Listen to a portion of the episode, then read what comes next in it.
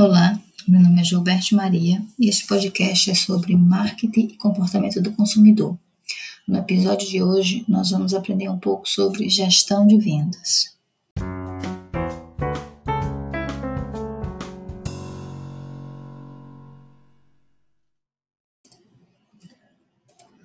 O tema do encontro de hoje é sobre especialização de vendas sobre como desenhar territórios e como determinar o número de vendedores necessário para realizar as vendas. Então, tem como objetivo discutir como se determina os padrões de vendas em termos de especialização de equipe. Então, nós vamos é, ver um pouco sobre os tipos de especialização de equipes de venda, ou seja, como uma empresa pode dividir a sua equipe de vendas, através de que critérios, né? Depois a gente também vai discutir as vantagens e desvantagens de cada uma das, dessas opções e os riscos de assumi-la através de um quadro que eu anexei lá no Google Sala de Aula para vocês. Entender também como podem ser desenhados os, os territórios de vendas, né, levando a maximização do esforço de vendas como um critério específico, e, se, e também familiarizar-se com possíveis métodos para determinação de um número de vendedores, que vai estar lá em outro anexo na, no Google Sala de Aula. Então, o tema da, do, da aula é esse. A primeira forma de determinar uma opção de especialização de equipes é através da especialização por produto, quando a empresa pode determinar que para a venda dos produtos de linha A irá utilizar uma equipe diferente da equipe utilizada para as vendas de linha B. Então é isso. Cada produto, uma equipe diferente que vai ser especializada naquela linha de produto específica. Então eu posso dividir a minha equipe de vendedores é, por produto. Uma segunda forma de especialização de equipes de vendas é quando a empresa decide é, dividir a equipe de vendas por cliente, por tipos de cliente. Então, eu vou escolher uma equipe específica só para trabalhar, por exemplo, com supermercados, outros com distribuidores atacadistas, outros com pequenos varejistas e aí eu especializo as, as equipes de vendas por tipos de cliente. Por quê? Porque provavelmente esses clientes irão demandar um trabalho muito diferente da equipe de vendas, demandando estruturas separadas. Então, é, o que vai demandar um pequeno varejista é totalmente diferente do que um supermercadista. Então, é um tipo de especialização é, de equipes por tipo de clientes. Uma terceira forma de especializar as equipes é por territórios. Essa é o tipo de especialização mais comum é, nas empresas. Nesse tipo de especialização, os vendedores podem vender todo o portfólio de produtos da empresa para todos os possíveis clientes dentro de um determinado território específico. Né? Além disso, os vendedores também são responsáveis por todos os processos de vendas é, junto aos clientes dentro daquele território. Então, é, eu especializo minha equipe de vendas pelo território, por exemplo, Nordeste, ou três capitais, e, e outra equipe com mais três capitais, vai depender do, do, de uma coisa chamada unidade de controle, né? Até quantos vendedores eu preciso para controlar aquele território. Outra forma interessante de especializar as, as equipes é por processos. Né? Nesse tipo de especialização, o, o vendedor se especializa em uma etapa específica da venda. Por exemplo, existe uma equipe especializada para prospectar novos clientes, outra no processo de negociação, é, e ainda, por exemplo, outra na realização do pós-venda e na prestação do serviço. Então, cada uma dessas equipes cuidaria exclusivamente de uma etapa do processo. É outra forma de dividir as equipes de vendedores. Uma última forma de especialização de equipes de vendas é a especialização híbrida, né? que nada mais é do que a combinação de critérios, sendo muito comum combinar a utilização é, da especialização territorial com outro tipo de especialização.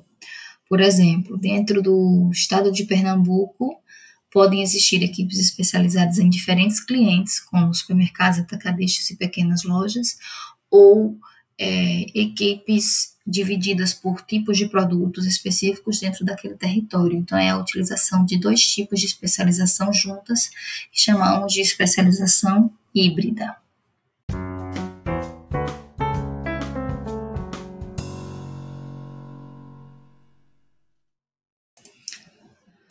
Bom, agora nós vamos falar um pouco como as empresas determinam os territórios de vendas, né? quais os critérios que se utiliza para determinar os territórios. Existem alguns motivos para que um bom desempenho de território seja buscado, almejado pela empresa. Né? Primeiro, uma coisa que, que se chama a boa moral para a força de vendas, ou seja, o quão é, quanta moral tem o vendedor, um vendedor que possui determinados municípios ou determinado território, ou seja, aquele vendedor tem relação com todos os atacadistas é, da região metropolitana do Recife, né?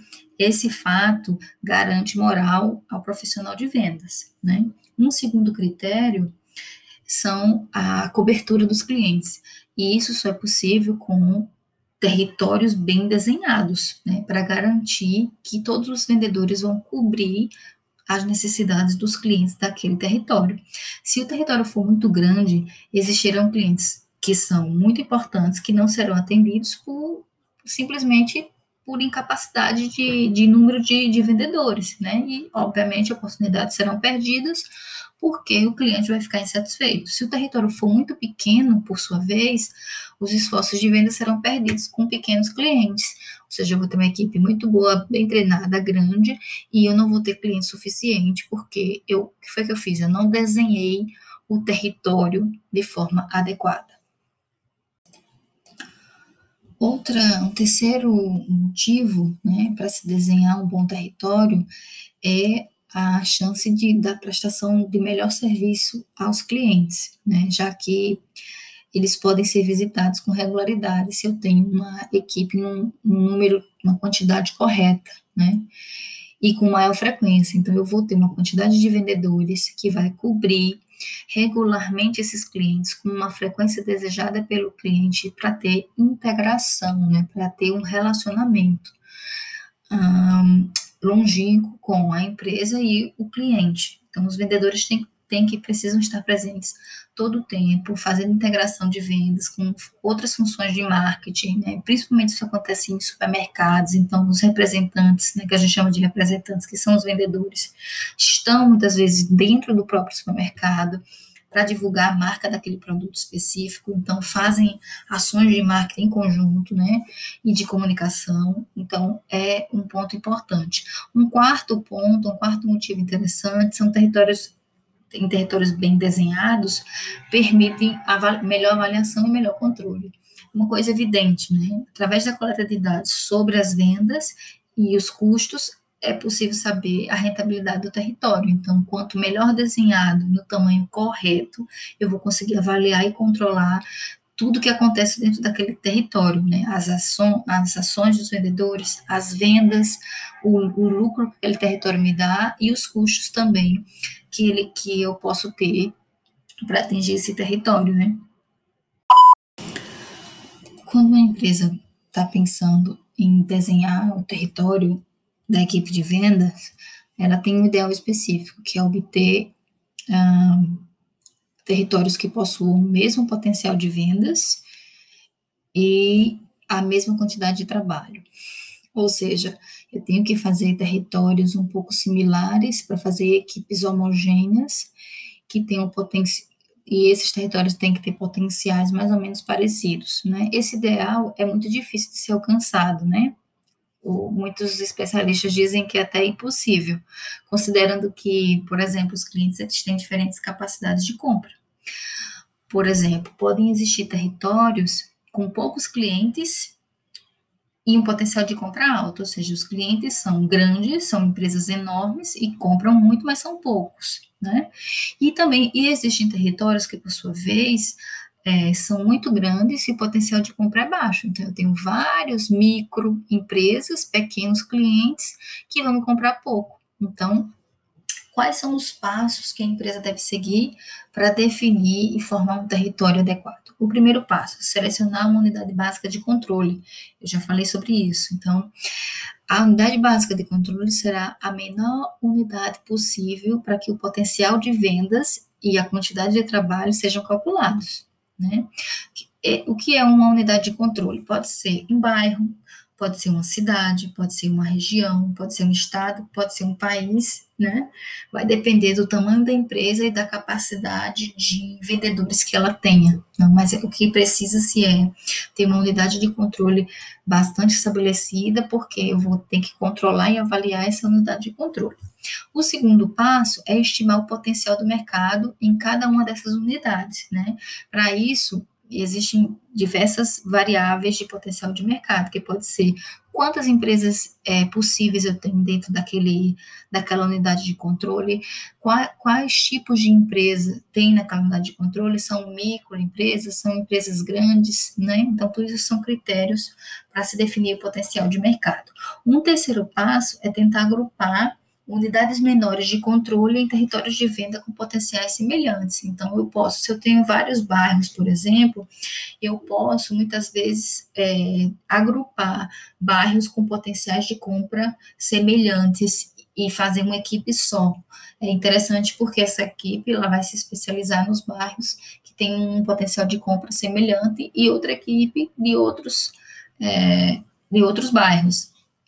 É, um quarto um quarto passo é fazer a análise da quantidade de trabalho, que isso também é muito interessante, nos territórios que são formados, né? Determinar o número de vendedores por território para saber o, o quanto eles vão trabalhar dentro daquela unidade, se é viável a quantidade de trabalho, né?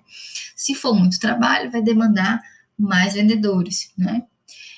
É, um quinto passo é fazer os ajustes finais, ajustes finais, que são as tentativas, por exemplo, com relação a tentar balancear a quantidade de trabalho com o potencial de vendas e considerar as considerações físicas do desenho, ou seja, qual o tamanho do bairro, do, da unidade de controle, quão difícil acessar essa unidade de controle, para saber se o vendedor vai ter menos ou mais trabalho, né? Imagina um vendedor que precisa ir para o interior, com estradas ruins, né? E visitar vários bares, mini mercados, etc., eu vou ter uma, uma, carga de trabalho altíssima, com condições físicas difíceis, de difícil acesso, o que faz com que eu vou necessitar, talvez, uma quantidade de vendedores maiores. E o sexto e último passo é enviar os vendedores aos territórios, testá-los e acompanhar o desempenho. Uma última questão que gostaria de falar é sobre de, como determinar, então, o número de vendedores, né? O número de vendedores é um, uma das questões mais fundamentais quando a gente fala de gestão de vendas, né? Trata-se de dimensionar a intensidade em que será usada a força de vendas em conjunto com outras variáveis de marketing, por exemplo, como volume de vendas dentro de determinado território. Então, é, definir o número de vendedores baseado no potencial de vendas que tem aquele território e a carga de trabalho que cada vendedor terá dentro daquele território. Para isso, existe uma infinidade de métodos para se definir é, é, esse número de vendedores. Método de divisão de metas, chamado breaking down, existe o método de divisão de trabalho, workload, existe outra, uma variedade grande de métodos. Eu disponibilizei é, no, no Google Classroom uma tabela com métodos e uma descrição breve sobre como operacionalizar esse método e alguns comentários. Interessante acessar essa tabela para entender melhor sobre isso. Com relação a esse tema, é, a gente vai trabalhar no próximo, na próxima aula e qualquer dúvida pode perguntar no, nos comentários do, Google Classroom ou no grupo de WhatsApp. Muito obrigada e até a próxima.